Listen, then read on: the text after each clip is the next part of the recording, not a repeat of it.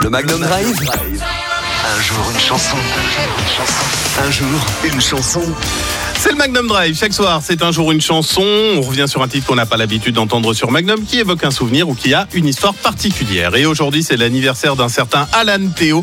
On ne pouvait pas passer à côté de ce tube. Emmène-moi. Emmène-moi.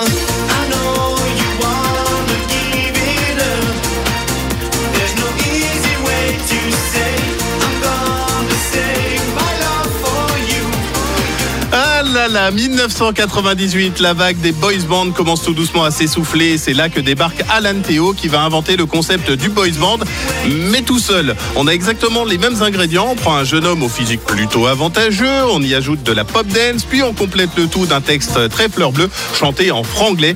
Et la recette fonctionne. 1996, ce jeune étudiant en commerce international s'installe à Paris avec l'envie de courir les castings pour percer dans la chanson.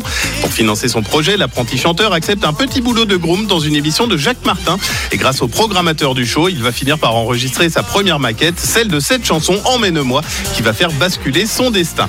Par la suite, Alan Théo va tenter de se défaire un petit peu de cette image de chanteur à midinette. Il signera un second album, Soupir, en 2001. Il va continuer à faire de la musique ensuite pendant 10 ans en cachant son nom.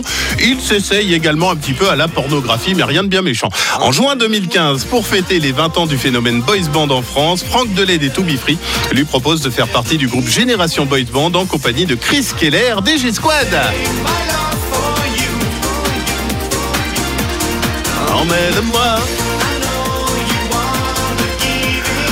Ah là là, le clip d'Alan Théo, emmène-moi, je vous le poste dans quelques minutes sur la page Facebook Magnum La Radio. Un jour une chanson, c'est en réécoute en podcast sur magnumlaradio.com. Et la suite de la playlist Magnum, c'est avec Aiden Foyer en écoute de Ballet Girl. Magnum la radio. Un jour une chanson.